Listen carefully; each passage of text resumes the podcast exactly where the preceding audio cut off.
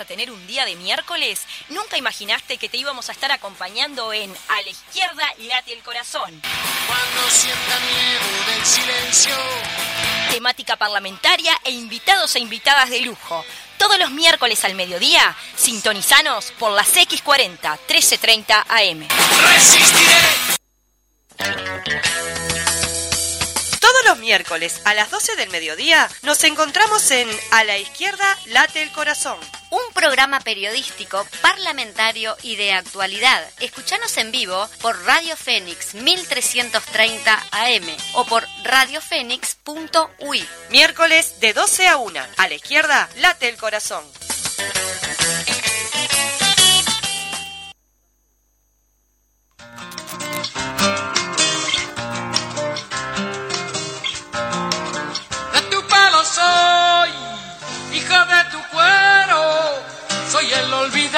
De la alcancía del tiempo. El que se quedó de pie poniéndote el pecho.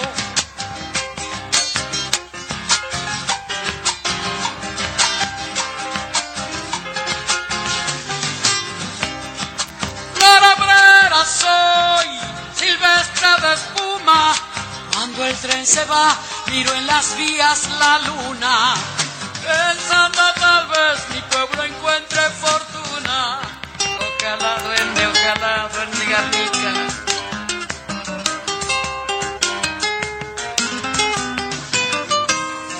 Iba fue sin show, cuando repartieron. De mí no se acuerdan, dicen que nunca me vieron. Que no soy de aquí, que ya no tengo remedio. Soy el olvidado. Muy pero muy buenos días. Nos encontramos en un programa más de A la izquierda late el corazón. ¿Cómo estás, Paola? Muy bien. Y ahora que escucho a Mercedes Sosa cantando, mejor todavía. Ve- Veníamos con el tema de Mercedes Sosa, se llama Maestro. Maestro, sí. Este, una linda Cruzamos chacarera parece, ¿no? Como una chacarera. Sí, es como una chacarera. Linda, linda. Este, bueno, este mm, Cruzamos las orillas. cruzamos las orillas y, y, bueno, con mucho entusiasmo porque esta semana se viene movidita, Se con, viene movidita. con mucha cosa, estuvo lloviendo, tuvimos que bajar la ropa, la ropa se mojó. Yo tengo, yo tengo, te- tengo un problemita con la ropa, ¿viste? Sí, ya me dijiste ayer Sí. de que colgás la ropa y... Me olvido. que tuviste- Exacto. Sí, soy- Pero ¿no te pasa que como estamos todo el día fuera de casa, Sí. Dejamos como la ropa lavando, entonces la dejamos colgada en el patio o la dejamos en la cuerda y qué Sí. pasa si llueve? Y si llegás y estás muy cansado y si sabes, tengo que bajar la ropa ah, y después llueve. Bueno, en ¿Y el fin. temporal de ayer?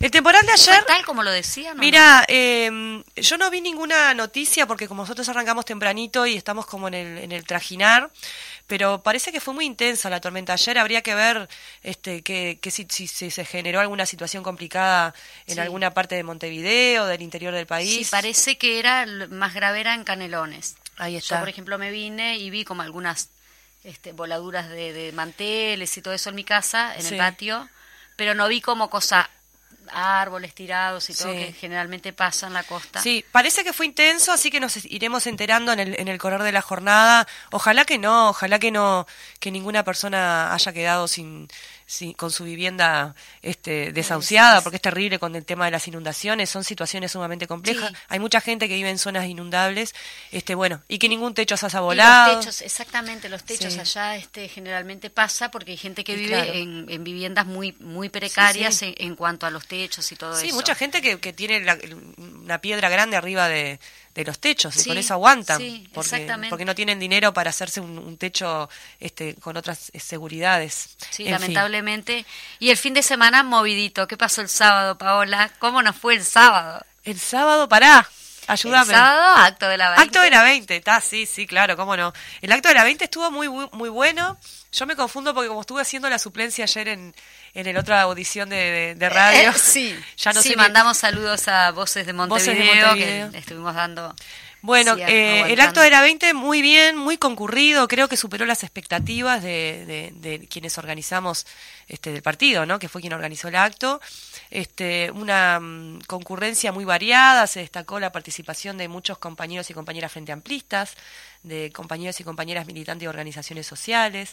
Así que pienso que el objetivo lo, lo logramos y después muy conmovedor toda la situación Toda como la siempre, situación, sí. este, con toda la, la- la carga y la implicancia que tiene el acto de la 20. Sí, estuvimos allí también cubriendo entrevistas este, con el Popular en la calle, que dentro de esas ilustres entrevistas tuvimos a, a Paola Beltrán. Ilustres, que ella le da un color, un color. Un color, hay que querer la gente que uno Está entrevista. linda. Hicimos 30 entrevistas. Eso te iba a decir. Eh, le mando un, un abrazo a mi compañero este de cámara, a Sí, Leo. a Leo. Que vaya si, si Leo le puso toda, toda la onda ahí a las entrevistas. Fue un día, muy, una jornada bastante intensa, pero con muy buenos resultados. Sí. Este, en, en ese sentido, la gente muy emocionada. Es decir, hubo, como tú decías, fue justamente un acto digno de lo que se esperaba Sí. y con muy buenos sí. resultados en ese sentido. Así que bueno. Y ahora esperando, este, porque se viene otra movilización grande, la, la, la señora movilización, le podríamos decir, ¿no? Se nos viene. Se nos viene el primero de mayo y eso nos da pie, si te parece, Majo, para entrar un poquito en el picadito de noticias. en la picadita de noticias. En la picadita de noticias comentadas. Sí. ¿Cómo me gusta comentar las noticias? A Es mí me como- encanta también. Lo que pasa es que a veces no nos damos cuenta, extendemos, como Extendemos. nuestra opinión, que, que porque las dos somos como muy que Opinadoras. nos gusta todo este tema político, pero bueno, vamos ahí sí a la, la picadita. Y arrancamos con una noticia, bueno, que tiene que ver justamente con el, con el primero de mayo, bajo la consigna por la unidad de quienes movemos la rueda, contra el hambre y la carestía, por trabajo, por salario y en defensa de la, eh, seguridad social. Este primero de mayo contará con la oratoria de la responsable de la Secretaría de Derechos Humanos del PITCNT, Fernanda Aguirre, la secretaria general, Elvia Pereira, y el presidente de la central sindical, Marcelo Abdala. Primera observación, tenemos dos compañeras y un compañero, ¿no? Eh, me parece eh, una señal interesante, señal, sobre sí. todo después de, de lo que pasó con el 8 de mayo y de, de los cuestionamientos que a veces se le hacen eh, con razón muchas veces y a veces un poco eh, pasadito de rosca, pero bueno, es una buena señal del Sí, no PCNT. solo por sumar la cuota, sino que son Sí. compañeras realmente Muy comprometidas en, en la temática, ¿no? Sí, exactamente. Según informó el portal sindical, el responsable de organización del PITCNT, Enrique Méndez, está previsto que el domingo primero de mayo, a partir de las 9 de la mañana, se desarrollen tres caravanas que participarán desde la Plaza Lafone, Plaza Colón y Plaza Huelga General en el intercambiador Belloni, que confluirán en la Plaza primero de mayo, Mártires de Chicago. Sí, de repente interiori- interiorizar Sí. un poquito más a la, a la audiencia y ya de paso le mandamos un saludo a Pablo, que es el compañero que está acá trabajando la limpieza, que nos preguntaba justamente Exacto, sobre el tema de las caravanas. Como saludo del Pinar, decía el compañero. Eh, saludo, el- sí, él preguntaba eh, la caravana del Pinar, que ya estaremos este, informándole cuando nos, nos los compañeros de allá que organizan la actividad en Pinar. Eh, sumate a las caravanas de eh, las nueve horas.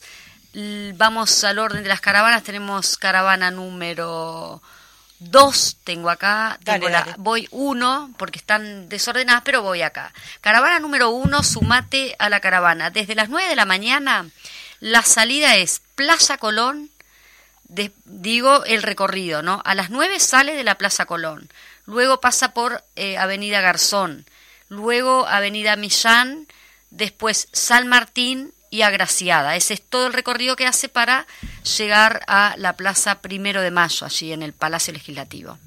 Luego tenemos la caravana número 2, estamos hablando de Montevideo específicamente, ¿no? La caravana número, número 2 que también va a salir a las 9 de la mañana, la pla- por la plaza La Fone sale, después viene por eh, Carlos María Ramírez y luego agarra Avenida Graciada para llegar al punto de, eh, de, la, de, digamos, del acto, en primero de mayo. Después tenemos la caravana número 3 Esa que mi- sale de mi zona es esa. De tu zona. ¿Quieres decirla? Dale. A las 9 de la mañana sale de la Plaza Huelga General, eh, que está ahí en, en, en Belloni, Sí, 8 de octubre. sí, divin- divino Eh, ahí va. allí. Recorre 8 de octubre hasta Propios y luego agarra General Flores. Eh, en, en mi zona, como es la zona que, que, que yo milito y que transito, puedo decir también y agregar que este en el municipio de va a salir transporte desde la ante la arena, o sea, van a salir desde, desde el interior de los barrios mucho transporte, mucho ómnibus. Está bueno que los compañeros y compañeras, los vecinos y las vecinas se informen. Sí, se acerquen quizá este, Exacto. a, a- Algún a sindicato, algún comité de base. ¿por alguna no? organización social que esté por ahí a la vuelta, porque van a salir ómnibus específicos que se suman a estas caravanas que mencionábamos recién, estas tres caravanas Perdón, pero me dio como una alergia, tengo como Estás como así con, con la... Estoy con- como un poco así. Tengo la nariz, no sé qué me pasa la Sepan, nariz. sepan disculpar. Este, bueno, está, eso, que Y- y averigüen en ahí su que, que todo el mundo se sume porque eh, va, va a tener que ser un acto masivo y creo que así lo será, Sí, porque hay mucha reivindicación en la vuelta, hay muchas este, necesidades que tiene la gente de...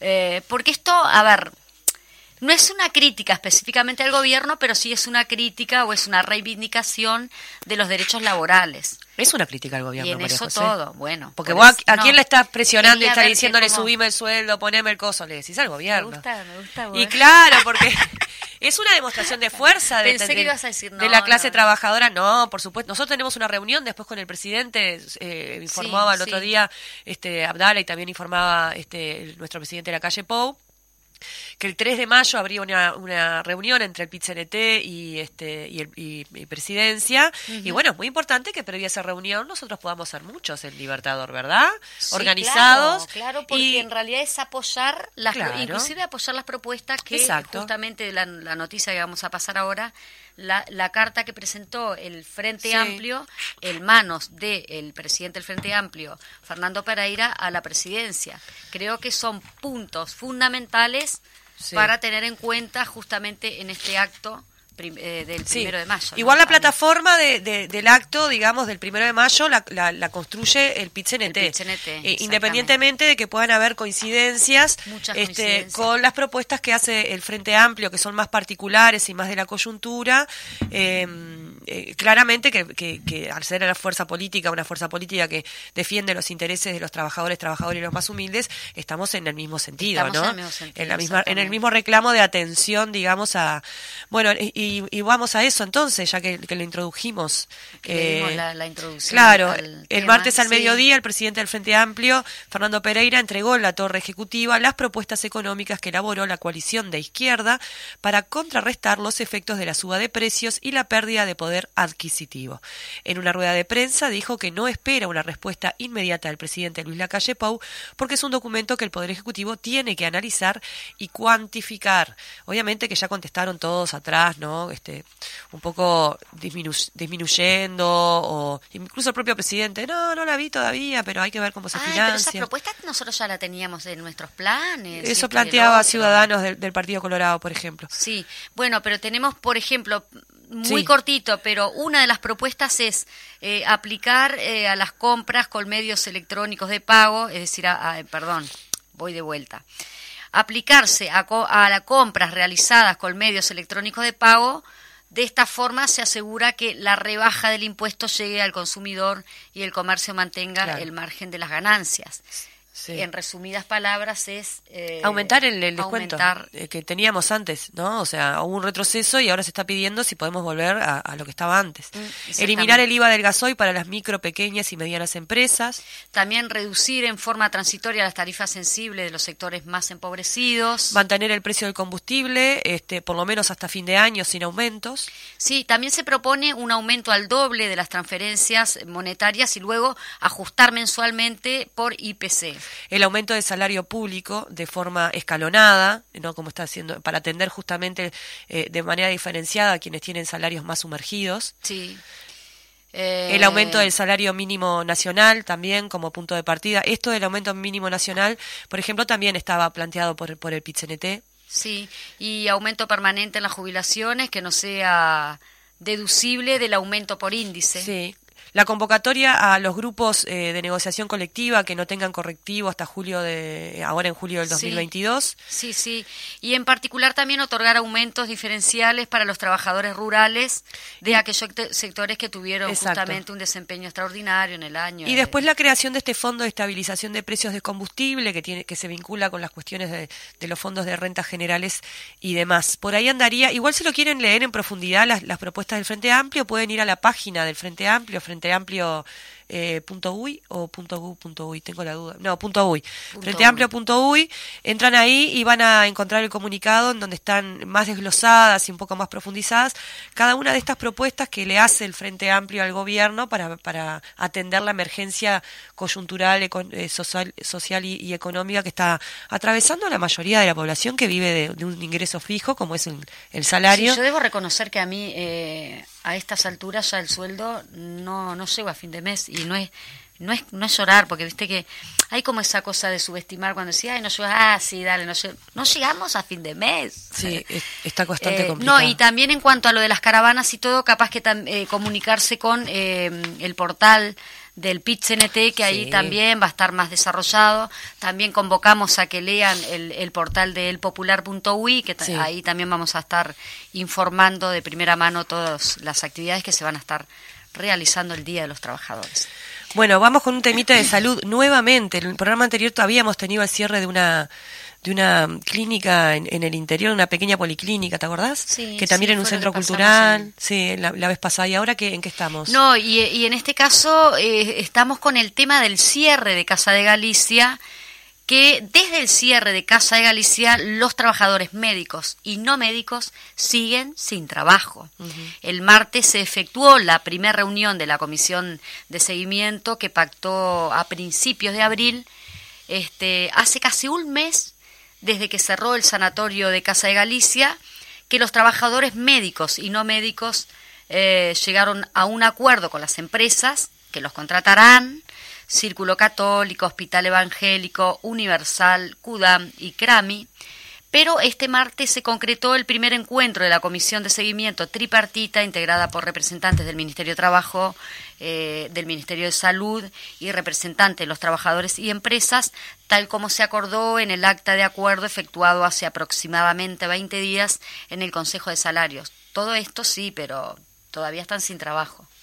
Sí, el, sindicato médico eh, eran unas cosas que denunciaba, ¿no? Que había un número enorme de médicos y de personal no, este, médico. no médico y que en realidad las instituciones iban a absorber eh, un montón de, nuevos de nuevos este no sé cómo se dice afiliados a, las mutualistas. Sí, son afiliados. Ahí va, afiliados y, y no así eh, un número es proporcional de, de, justamente de personal médico y no médico. Entonces, ¿cómo te van a atender? Era la pregunta. O sea, ¿cuál es la calidad de la atención que vamos a tener? Bastante complejo. Bien claro, igual a mí me parecía como muy, no, muy, muy romántico eso de, ay, miren que no se van a quedar sin trabajo porque todas estas otras sociedades van a absorber esos trabajadores. Sí, raro. como muy como muy muy raro. En fin, eh, otro tema que, que también es algo que venimos conversando hace tiempo, este, a mí me tiene preocupada a todos. La nariz. Bueno, no, no, que le dio una alergia. Hay algo acá. Hay algo acá en el aire. Que me está matando. No es tu mate, ¿no? A ver cómo está el mate. Para, déjame probar, a ver un poquito. Federico, me parece que es Federico el operador, el culpable de sí, todo. Sí, el Fede me contagió alguna porquería. Escucha, Fede, ¿te acordás cuando me, cuando me contagiaste el COVID?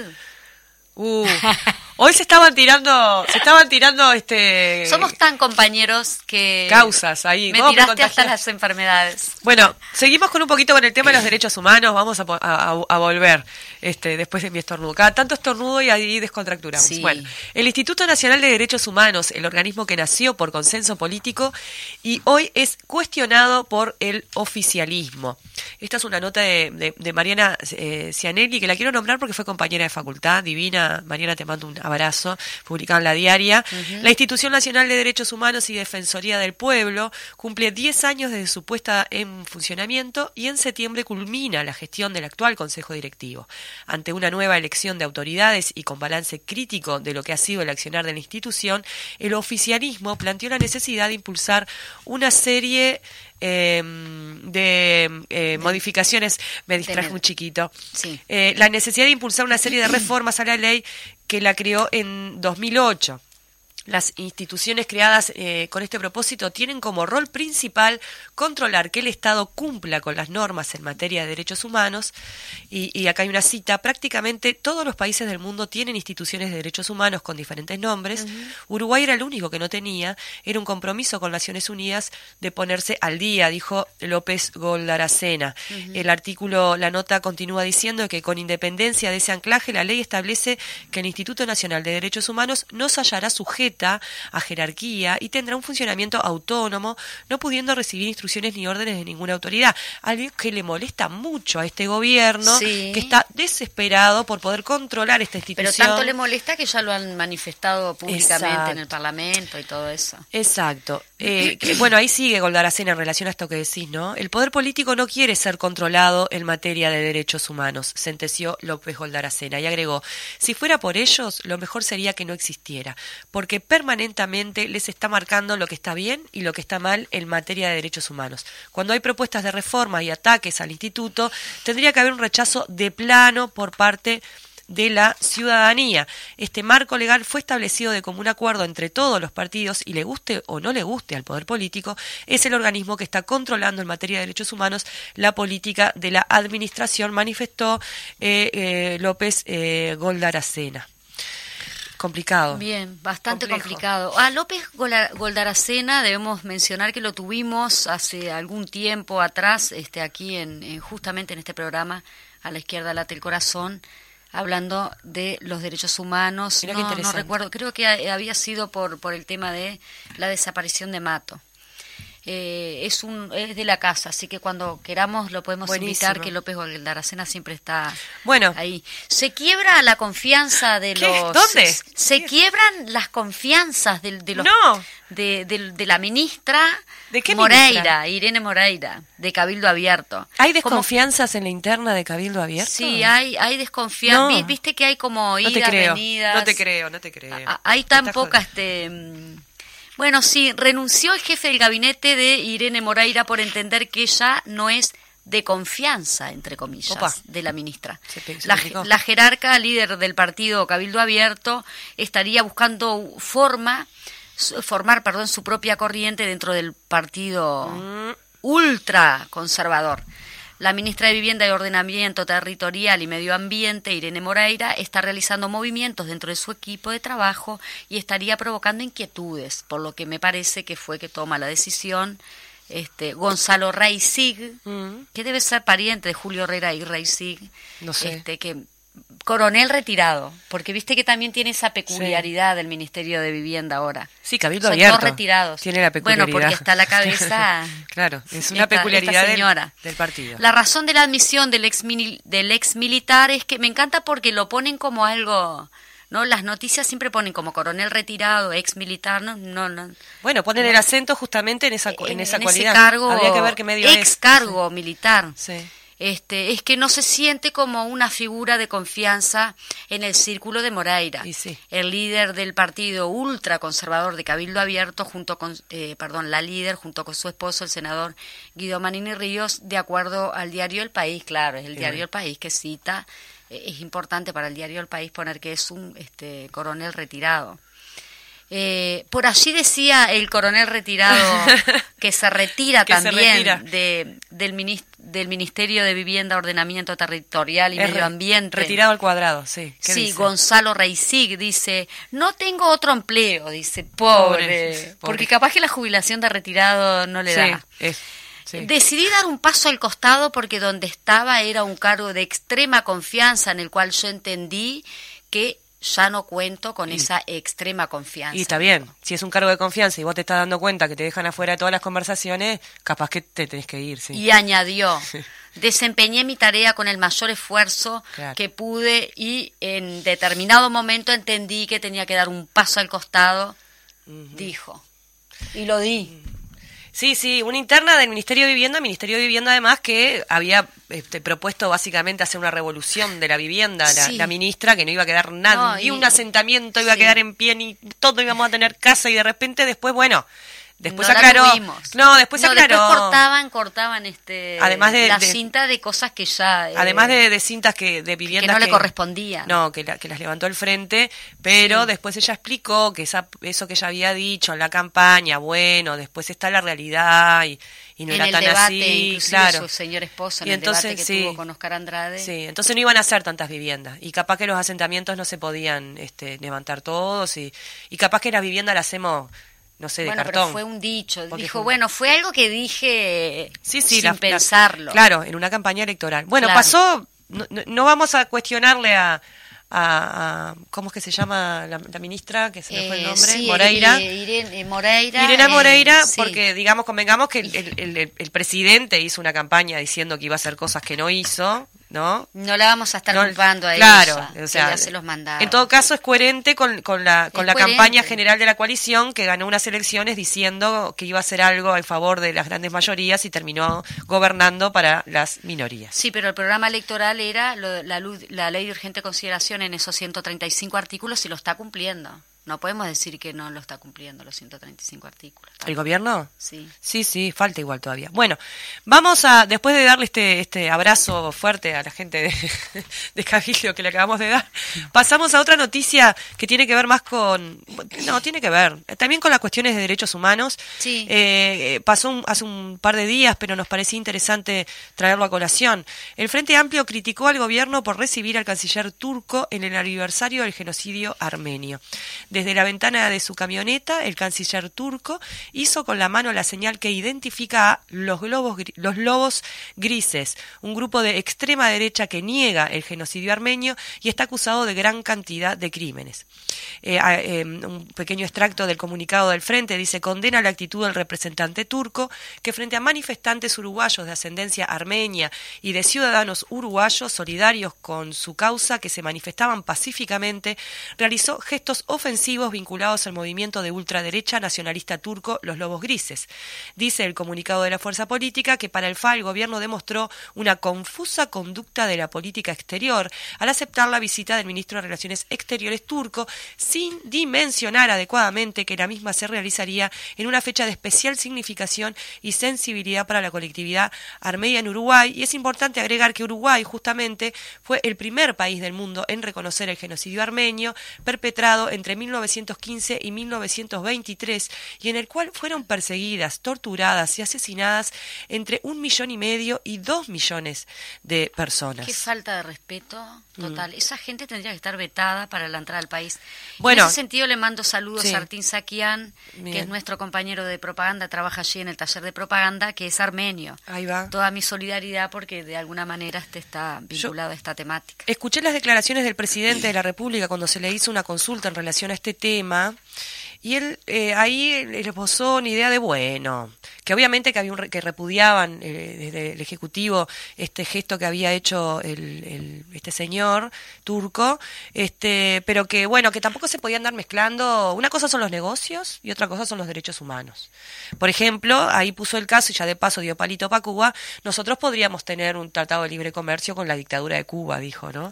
Entonces, si podemos tener un tratado de libre comercio, dice él, como todo lo que dice, que anda a saber si es cierto o no, ¿por qué no vamos a tener un tratado de libre comercio con Turquía y, y- y tampoco vamos a dejar de hacer negocios porque él está haciendo, eh, sea un ultraderechista, haciendo un gesto espantoso a gente que fue víctima de, de un genocidio, no ¿no? entiendo eso, Pero esas fueron las declaraciones de- del presidente que, necesidad? No, que no también tiene- estuvo en la, en la prensa manifestándose y haciendo cosas divertidas, ¿viste? Que hace cosas divertidas el presidente, cómo ¿Qué lo humaniza la, la prensa hegemónica el presidente y lo hace simpático y bueno. Sí, no es impresionante eso. este, Pero eso es un mecanismo de, de humanización de, eh, para la, la cosa del sentido común, ¿no? Entonces el presidente golpea una bolsa de, de boxeo, anda en moto acuática. No, el otro día me enteré por anécdotas que de Carlitos, este, que de dicho sea de paso le mando saludos, que estuvieron allí los patones, Carlos Barceló, Sí. que dijo que el presidente un día intentó este,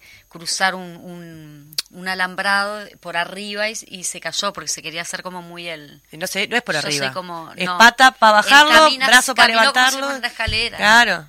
Y está mal. Y porque él nunca cruzó un alambrado. Porque los Pero se ala- quiso hacer el Los alambrados son de él. Los que cruzamos el alambrado somos la gente que va al monte a buscar la leña, que, que tiene que cortar Ahí va. camino. Bueno, esa es la gente. Bueno, Saludamos a todos los trabajadores rurales, ya que estamos hablando de Sí, alambrados, y saludamos arriba. a Demir, nuestra compañera también de Voces de Montevideo, que ayer compartimos estudio con ella. el con esa voz, programa de- con esa voz es- de locutora maravillosa. No, la verdad me nos dejó- encantó. Me encanta. Me encanta. Tenemos que ir a la pausa y ya volvemos. con esta voz de locutora. Vamos, Fede.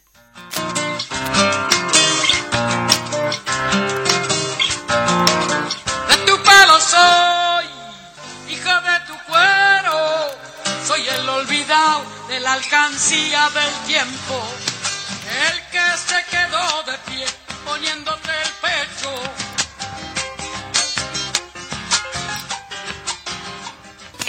escuchando bien CX40 Radio Fénix. Hotel Colón de Mercedes. Habitaciones con baño.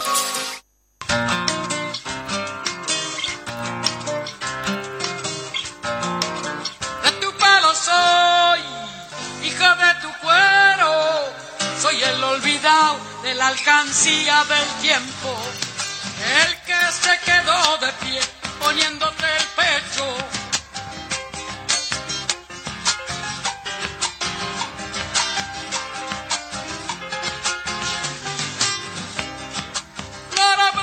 Soy, silvestre de espuma. Cuando el tren se va, miro en las vías la luna. Pensando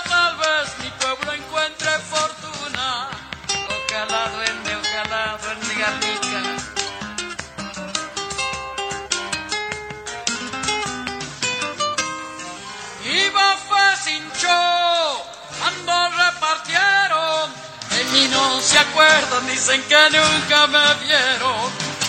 Que no soy de aquí, que ya no tengo remedio. Soy el olvidado, el mismo que un día se puso de pie, tragando tierra y saliva. Bueno, volvemos. Este, ay, qué fuerte que me, que me salí. Sí, sí, salió Estos micrófonos de la de la Fénix son muy sensibles. Que- que sí. Este, volvemos entonces en, en este segundo bloque. No lo dijimos al principio del programa, pero, Pero vamos ten- a decirlo ahora. Eh, nosotros en el día de hoy, en la entrevista central del programa, vamos a estar conversando con eh, la Con la diputada Lilian Galán, ella va a estar con el tema de la comisión investigadora este, por licencias de docentes y bueno, todo el tema de FENAPES, las denuncias realizadas. Sí. El nombre de la comisión en, en particular es Sí. Extensión de la Justificación de Licencias Irregulares de los Integrantes de la Federación Nacional de Profesores de Enseñanza Secundaria, FENAPES, por parte del Consejo de Educación Secundaria en el periodo 2015-2019. Vamos a tener una entrevista con Lilian Galán ahora, en esta oportunidad no presencial porque tenía algunas dificultades, pero la vamos a tener telefónicas. No sé si está por y ahí. creo que ya la tenemos en línea, Fede. Muy, buen- muy buenos días. ¿Qué tal? ¿Cómo están? Un gusto acompañarlas. Gracias por estar en el programa A la izquierda No, late el gracias corazón. a ustedes. Lilian, este, Paola te habla, acá compañera con, con María José. Eh, viene bien, bien complicada toda la. Hemos estado revisando un poco las últimas declaraciones que hubo como una andanada, ¿no? Entre los- la gente eh, de FENAPES, también los diputados integrantes de la comisión. También hubo varias declaraciones tuyas al respecto. Este, bueno, sabemos que es una comisión que en principio el Frente Amplio cuestionaba incluso y lo hace FENAPES también en su conferencia de prensa en, en lo que tiene que ver con las eh, atribuciones que se toma esta comisión y las y las consecuencias que tiene. ¿Qué nos puedes decir al, al respecto, Lilian? Sí, nosotros queremos seguir insistiendo con el tema de que la comisión investigadora es una comisión, cualquier comisión investigadora, es asesora de la Cámara de Representantes. Por lo tanto, nosotros tenemos que investigar, realizar informes y presentárselo a la Cámara. En esta oportunidad la coalición este, se planteó tomar una metodología, ellos llaman muy novedosa, y realmente seguimos mirando que para atrás solamente una vez en, el 98 con una cuestión de Salto Grande se utilizó esa metodología. Así que este es novedosa y la novedad es este eh, tomar atribuciones, si bien están amparados por la ley, ellos resuelven en una nota que no es el informe final, es simplemente una nota este, donde eh, a nombre de, porque lleva el sello ¿verdad? de la Cámara de Representantes y se votó en la Cámara y, y- y salió por mayoría, es que tipifican unas conductas Sí. delictivas con una cantidad de delitos, fraude, este, encubrimiento, ay, no me acuerdo ya este, cuántos Sí. delitos más, porque no tengo la nota acá. Y después, por otro lado, lo que hacen es este, nombrar este, a una cantidad de docentes eh, que algunos son sindicalizados del, del- de FENAPES, eh, de la directiva de FENAPES, y otros son eh, las autoridades anteriores del Frente Amplio Sí. que formaban parte del Consejo de Educación Secundaria.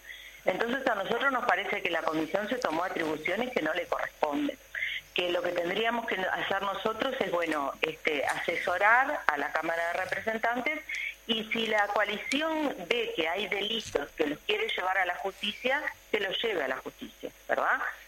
Están en todo su derecho de hacerlo.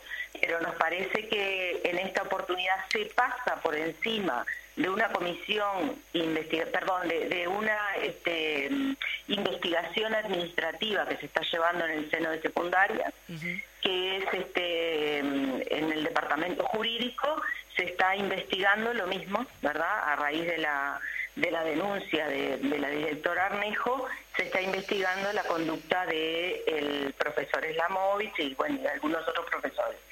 Este, pero nos parece que esto este, esta investigación administrativa no la conocemos todavía porque es este, secreta mientras no salga el dictamen y me parece que está bien eso porque para algo en nuestro país existen los tres poderes, el poder judicial y las cosas tienen que ser este, como lo dicta una democracia, todo el mundo es inocente hasta que se compruebe la, la culpabilidad.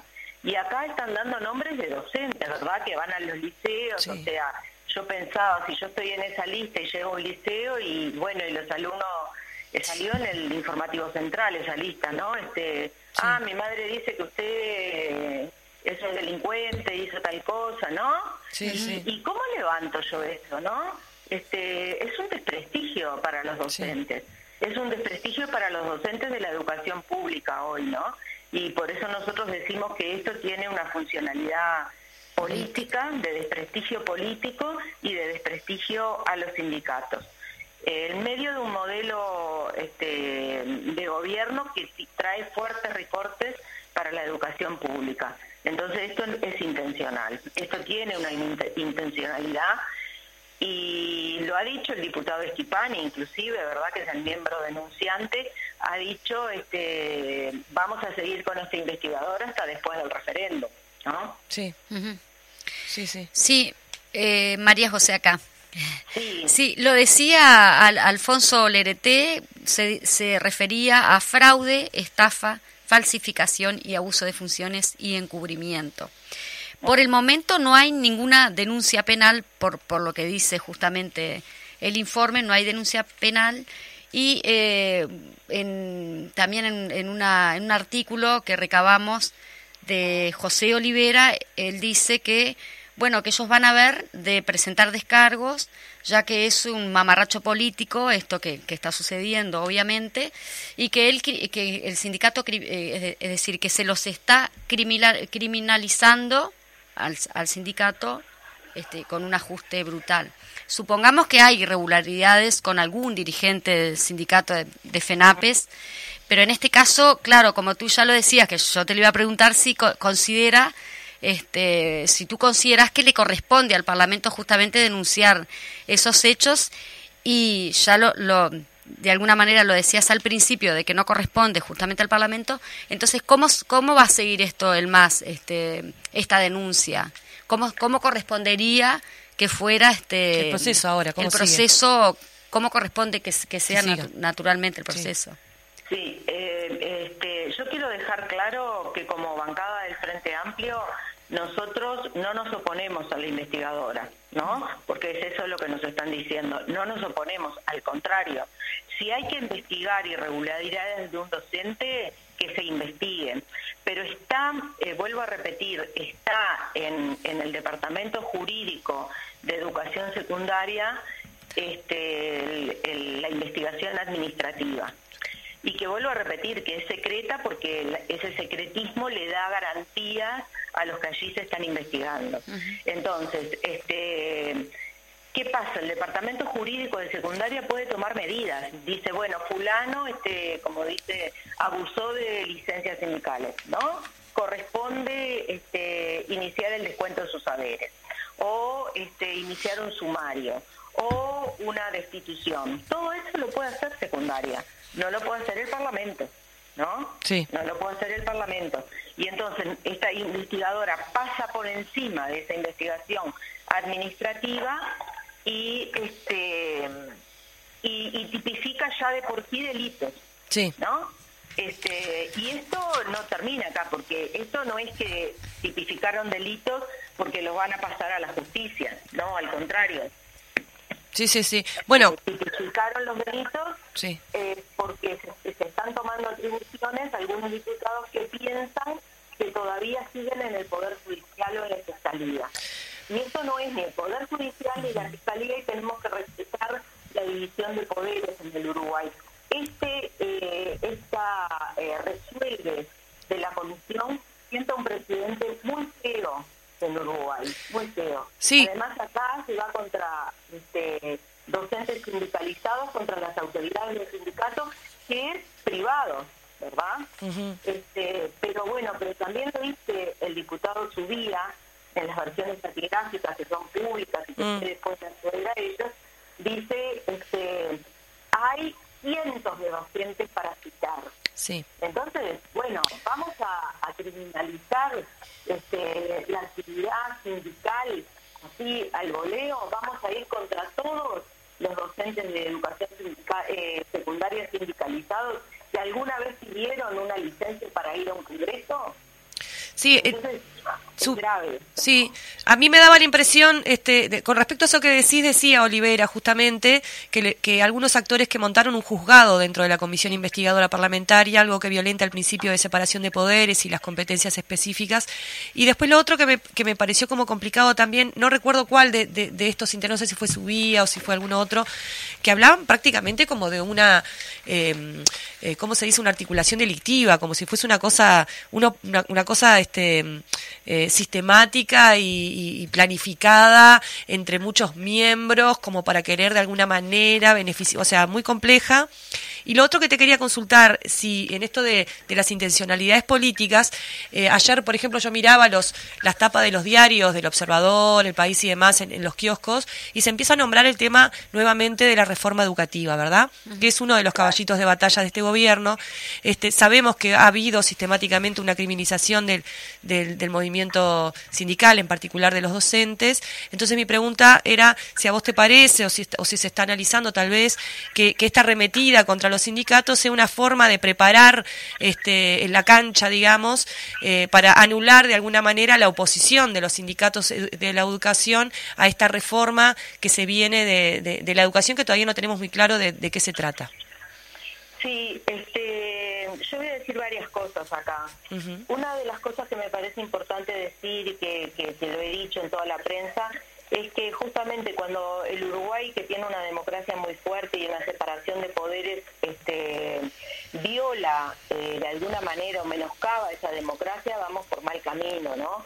este, fíjense en que hay este, abusadores sexuales, hay criminales, ayer vi ahí una cosa espantosa de un padre que mató a sus hijos, y nosotros no sabemos el nombre de esas personas, Sí, ¿verdad? sí. Y, y están en la justicia, este, este, con hechos muy graves, y está bien que no sepamos este, justamente los nombres de esas personas, porque me parece que hay que proteger hasta que se compruebe su culpabilidad, ¿no?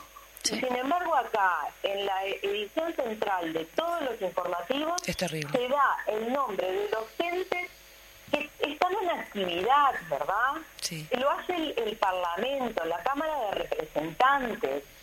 Este, me parece muy grave Sí, sí. esta situación y justamente este, por eso decimos que tiene intencionalidad política. Nosotros decimos que es un circo para tapar, Sí. eh, con mucho humo, para tapar cosas graves que están pasando en la educación, como por ejemplo hay 9.300 horas Sí.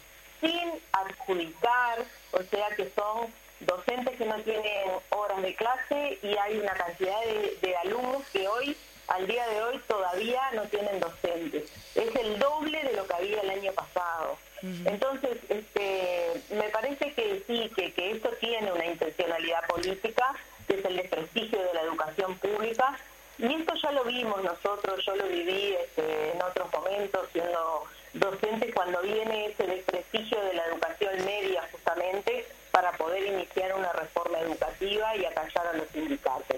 Y hoy estamos frente a un brutal este, reajuste este, salarial, una caída del salario real muy importante de todos los uruguayos y también de los docentes.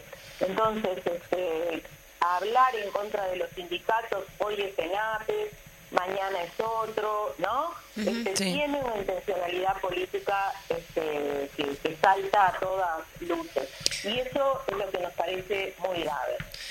Eh, eh, no sé si vos tenías una pregunta, si no yo... No, no, no, que yo justamente iba a hacer mención de, que ya se comienza con el tema de los, docentes de San José, es decir, todo también como un eh, ataque permanente hacia los docentes. Y lo hemos estado también hablando en otras oportunidades aquí en, en este programa de el tema de la falta de docentes, eh, que, que, todo lo que está contando justamente se viene a colación del yo quería hacer ah, una, una, una, consulta o una reflexión en, torno a esto de la falta de docentes, porque una de las acusaciones que se le hacen a, estos docentes es que eh, no, estaban, dejaban a los alumnos sin clase, ¿no? Hablaban de 200 horas, en fin.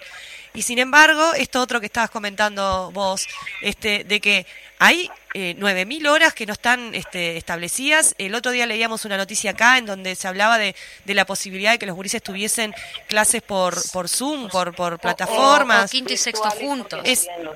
exacto. Entonces, entonces es una contradicción, una contradicción que no se sostiene y además hay una, una apelación a la cuestión moral, ¿no? Como construyen esto una, una postura moral, ¿no? De cómo puede ser que estos docentes dejen a los niños, este, a los alumnos sin clase por andar por ahí este, muy, muy compleja porque tiene que ver con el sentido común más básico, ¿no? Claro, claro. Este, yo decía eso, este, por favor, este, todos los que hemos estado adentro de las aulas sabemos este, cómo los docentes trabajan y, con, y con qué responsabilidad. Si hay algún docente que en realidad no lo hace, bueno, este, hay mecanismos este, administrativos y jurídicos dentro de educación secundaria para este, llevar adelante las medidas correspondientes. Pero acá se quiere este, el nombre de un docente ir contra lo que son los docentes sindicalizados y la docencia pública en este país, cuando hay justamente, tú decías, este, eh, recortes salariales, falta de horas, hay este, más o menos este, 900 eh, horas de matemática que no se están eh, dando. Entonces, este, bueno, a ver, son graves este, problemas administrativos que tienen las autoridades de hoy. Entonces, pónganse a trabajar, ¿verdad? Nosotros en el Parlamento tenemos muchas cosas que hacer, muchas, porque este, somos eh, los encargados del diseño de las políticas públicas, ¿sí? Y sin embargo, estamos este, nuevamente este, pensando en en criminalizar la, actividad sindical y volver a hablar de la herencia maldita del Frente Amplio en lugar de hacerse cargo de los problemas que hay hoy. Eso es lo que nosotros queremos decir, ¿verdad? Hay diputados que están en la prensa simplemente hablando de los problemas del ayer y no piensan en los graves problemas que tiene la administración hoy.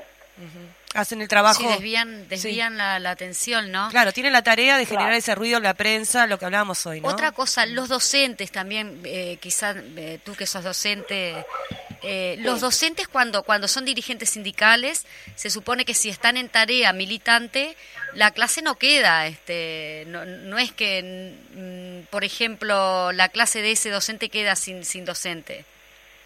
No, no, por supuesto que no, porque las horas sindicales Primero que nada quiero aclarar una cosa, ¿no? Ellos dicen no hay ningún documento, no apareció ningún documento que avale esa este, y el documento el convenio el documento es el convenio el acta 90 eh, y todos los archivos que acompañan al acta 90 que eso es muy importante porque cada uno de esos archivos hace referencia a cada uno de los desconcentrados de la educación primaria secundaria UTU ¿Se entiende? Sí. Entonces, el año pasado, para ser más claro, el año pasado, ¿no? Gobierno este, de la coalición, eh, la, la directora de educación secundaria, Cherro, Sí. utilizó el acta 90 y el archivo que corresponde a educación secundaria, y lo utilizó bien porque es lo que tiene que hacer, y le dio, este, y, y dijo que se le daba licencias sindicales a los docentes